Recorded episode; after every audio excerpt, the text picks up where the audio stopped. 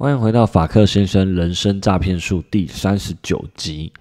其实本来节目没有要这么早录，因为这几天都在整理新的录音室，还没有完全整理好。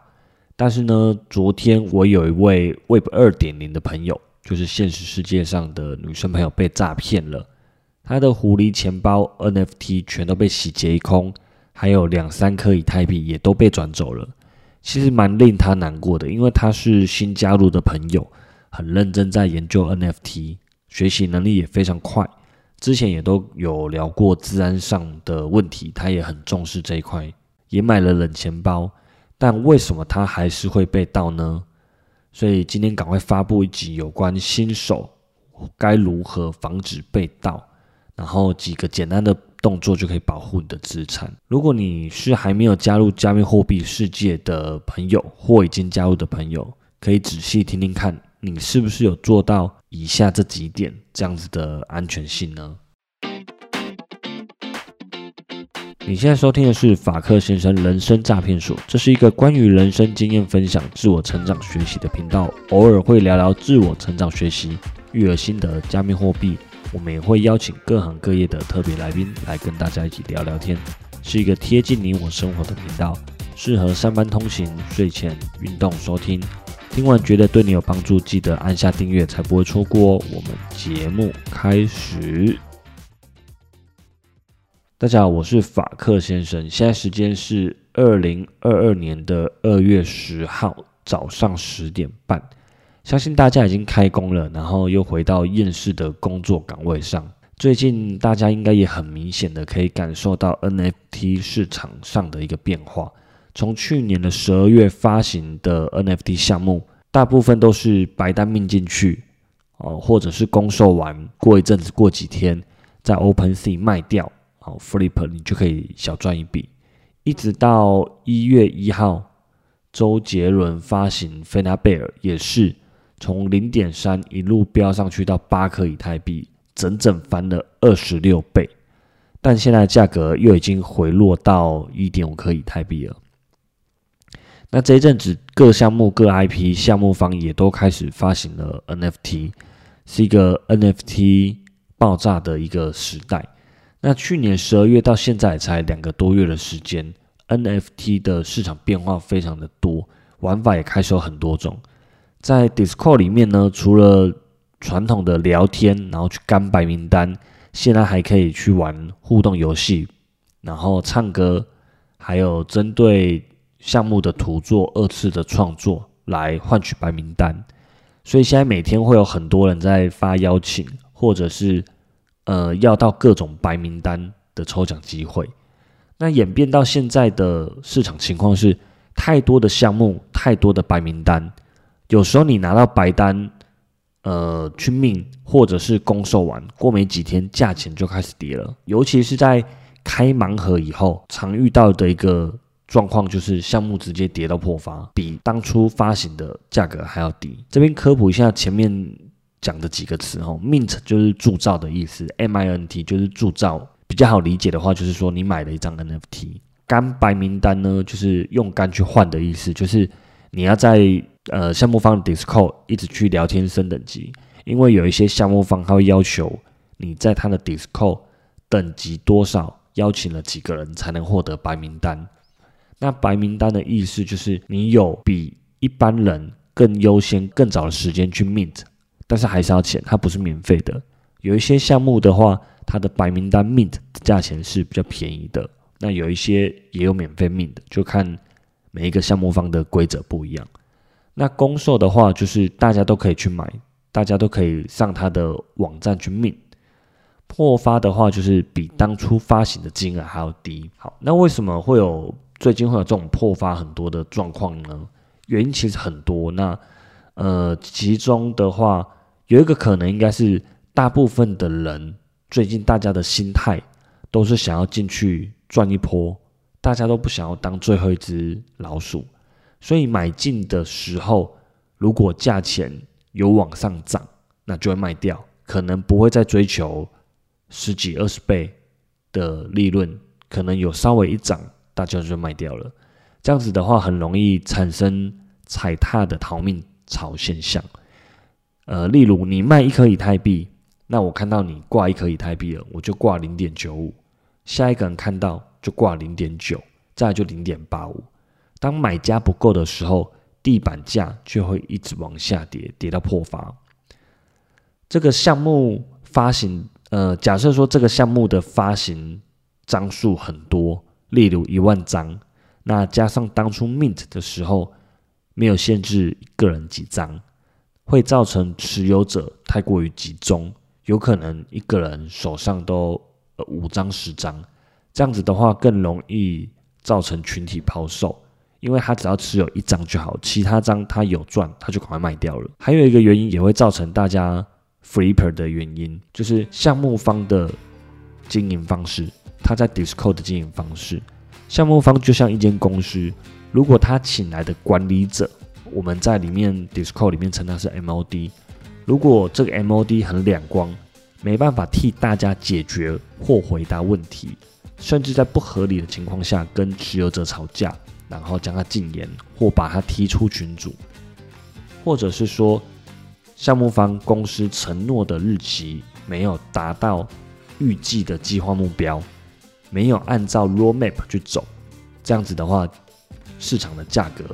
就会开始跌，例如，呃，公告开盲盒的时间一再拖延，持有者会想，会不会是城市方面或者安全性方面有什么问题？这样子会造成持有者的信心降低，不想再继续持有，这样子市场的价格就会开始崩跌。当然，很认真的项目方，很认真经营 Discord 的项目方，也是会遇到崩跌的问题。因为大家的想法其实都差不多，就想说要炒一波捞一笔。我觉得目前这个问题还没有解决方案，就是回到市场的自然机制。那现在整个 NFT 其实也还算蛮早的，它的热潮可能刚过一波大的热潮。那也许再过一个月，整个 NFT 的市场又再更稳定下来了。好，那像我自己上个礼拜左右吧，买了一个 NFT，叫做。简写是 MAC，Monster App Club，就是一个我们俗称它叫暴雪猿人的一个项目。因为听说它的发行方曾经待过暴雪娱乐，就是发行魔兽世界、暗黑破坏神、星海争霸的那个暴雪，所以刚开始的 Discord 人非常的多。去看了项目方的图，也觉得质量不错，画的还蛮细的。但我没有去抢白名单的习惯，所以，呃，我是直接在 OpenSea 上面买的。白单的话，Mint 的价格好像是零点六，那我在 OpenSea 上面买的话，价格是零点八，所以其实也没有贵很多。但是过了几天还没有开盲盒，它就开始跌了，因为在 Discord 上面，呃，很少看到官方的人出来互动，或者是说 MOD 有跟大家互动，所以。大家就会没有什么持有的信心，连开图的时间公告都模棱两可，没有一个确切的标准时间。一直到昨天，呃，不是昨天，前天开的盲盒，但持有者的信心已经没有了，所以开始一路一直卖。那现在地板价大概是落在零点一五左右，但我自己的运气不错啦，我是在零点五五哦，卖在零点五五，但是。我的卡其实也没有比较特别，但是是我不知道为什么，我反正我挂了零点五五就被拉走了，所以算是小赔出场。但最近真的是不太敢买 NFT 了，因为能涨上去的项目真的是不多，所以我想说要停下脚步，好好再观察一下市场。但昨昨天呐，呃，前天又买了一张，但这一张是免，呃，应该说号称免，不是号称啊。这一张是跟 Park 合作的 NFT 项目，哦，它是可以免费 mint 的，你只要付瓦斯费。好，我先说一下，这 NFT 是跟阿桑奇有关，他是一个维基解密的创始人，他因为之前发布了一些机密文件，所以被美国通缉，现在被关在监狱里面。那大家可以去 Google 一下，看看发生什么事情。这个项目的主旨是说。呼吁释放阿桑奇，支持言论自由，还有抗拒言论审查。但 Park 的项目比较抽象，所以实际上应用跟之后故事要怎么走，呃，整个 roadmap 可能还要等很久。那买这一张 NFT 的话，纯粹是有点跟风啦，那不会期待它有什么涨幅。那这个项目 mint 的时候，它是请你铸造一段文字，你可以自己输入想要的文字，但是不能跟别人重复。mint 的价钱你可以随意自己输出，所以我才会说这个是一个免费 mint 的项目，你可以输入零，那也可以输入零点零一、零点一都可以。你只要输输入零的话，你只要付瓦斯费，那就可以铸造了。如果你是呃新手的话，我比较建议你去试着操作一次，这样你才可以了解到一个项目发行的时候，你应该要怎么 mint 一张 NFT。通常都是在官方网站上面，呃，授权他们去连你的狐狸钱包。授权之后，呃，这个页面就会出现一个 mint 选项，那时间到了就可以 mint 这样子。那要多了解跟熟悉整个铸造的过程，这样你之后遇到热门的项目才会知道说该如何操作，瓦斯费要如何加。但目前的铸造是铸造以后是没办法转移的，因为这个可能是跟阿桑奇被释放之后可能才会有的事情这样子。那帕克的项目它其实都是蛮充满。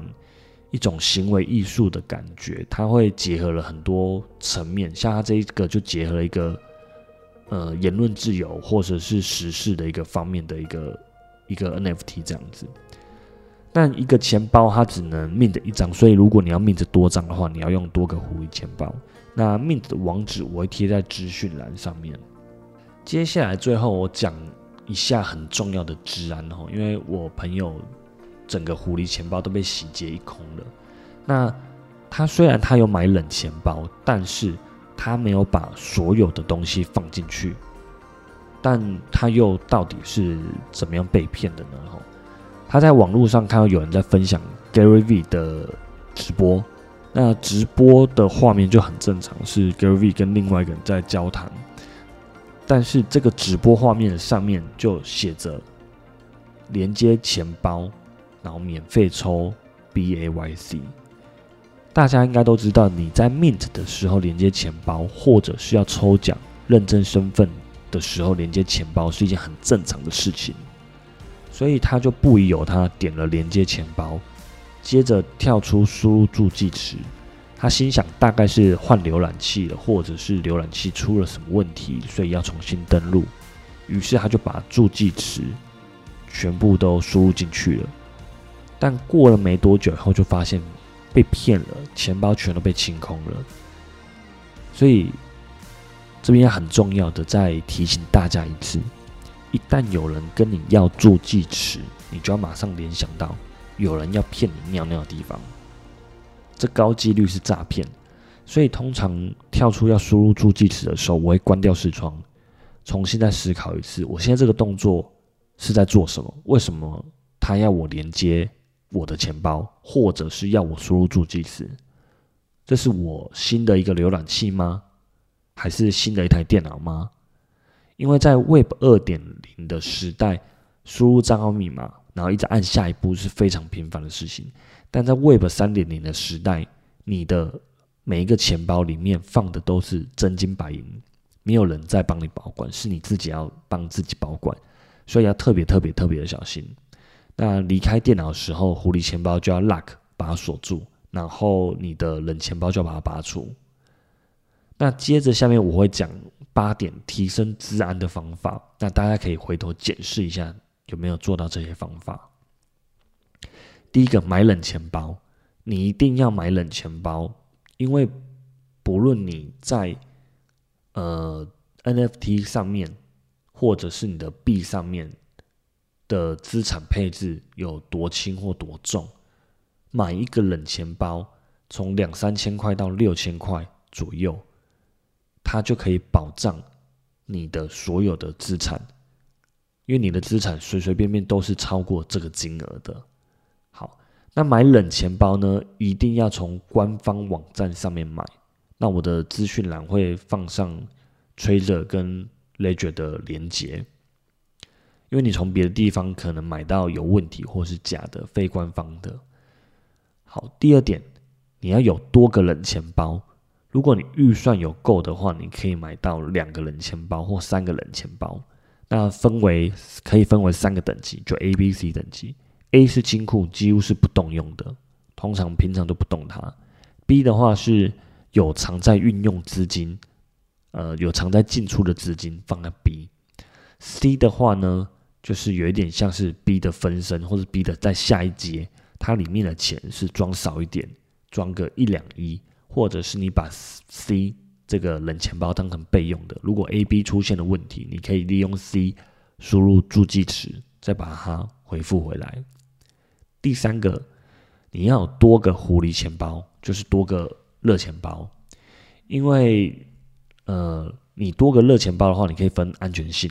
你可以里面资金比较多的，你就比较少登录，因为比较少登录，按理来说就会减少被害的一个机会。那多创立几个小号，然后入白名单的时候，就是你要去抢白名单的时候，你也可以用小号去抢，就会降低风险。好，第四个要用专属的电脑。因为平常我们上网的时候，蛮常点到广告，或者是下载程式，通常来路都很不清楚，或者是有一些不是有一些啦，大家应该诶不是大家应该啦，总之就是男生 男生总是会点一些色色的网站，那这样电脑也非常容易中病毒，或者是被骇客指入木马，那或者是利用远端操控的程式去操控你的电脑。第五个。你要一个备用的冷钱包，就如同前面所说的，我要一个 C 钱包可以当做备用的，因为还是会碰到故障的一个几率，所以多准备一颗通常是不会有问题的。第六，离开电脑的时候，狐狸钱包一定要锁定，因为你离开电脑的时候，你不知道会不会有人来操作你的电脑，或者是你的电脑就这么刚好遗失了，所以狐狸钱包一定要登出。第七个。你可以分浏览器，浏览器的话，它有安全性的一个高低。第一个就是 Brave，然后第二个是 Firefox，第三个是 Chrome。所以你可以呃平常都用 Chrome 或 Firefox 去登录，那另外一个钱包呃就在别的浏览器上面，这样子会减少去使用到最高安全性钱包的机会。第八个网址一定要用手 key。或者是存到我的最爱，因为诈骗它可以在 Google 上面放一个广告，譬如说狐狸钱包，你搜寻狐狸钱包，第一个弹出来的它有可能是假的狐狸钱包，或者是一个假的面子的网站，它可以下一个广告，然后把它置顶，所以一定要把这些常用的网址存到我的最爱。那在点选的时候就尽量是用 Key。网址的部分不要去用首选的部分，避免上到假的网站。所以以上提到的这几项都要去执行到。那另外助记词，呃，狐狸钱包或者冷钱包的助记词也不能拍照哦，不能记录在手机上，所有的东西都要抄在纸本上哦。这算是物理的防御。那所以你要非常非常小心保护自己的钱。那冷钱包的话呢？有时候不能命，有时候他命的时候，你要转到热钱包，那命完以后再转到冷钱包，所以在这方面也不能懒惰，想说啊，我常常命着，所以我都把它放在狐狸钱包，这个还是会有风险的。那最后一个小提醒就是，如果你有创造了，呃，你有建立一个新的一个钱包，然后它有助记词的话，你记得先把这些，呃呃，先不要使用这个钱包。你抄完助记词以后，你先把这个钱包给抹除掉，然后重新输入助记词，恢复这个钱包。这动作是在确保你所有的助记词是没有抄错的，还有恢复钱包的这个动作你是熟悉的。好的，那今天的内容可能听起来会比较艰深一点，因为听到“治安”两个两个字，大家会觉得比较难一点。那大家可以。反复去听一下，然后去操作一下，check 一下自己有没有做到这每一个细节。好，那以上就是今天的节目内容，跟大家分享到这边。听完的话可以去 IG 的线动 take 我，我也会分享的线动给我的其他粉丝看到哦。我是法克先生，祝大家有美好的一天，我们下次见，拜拜。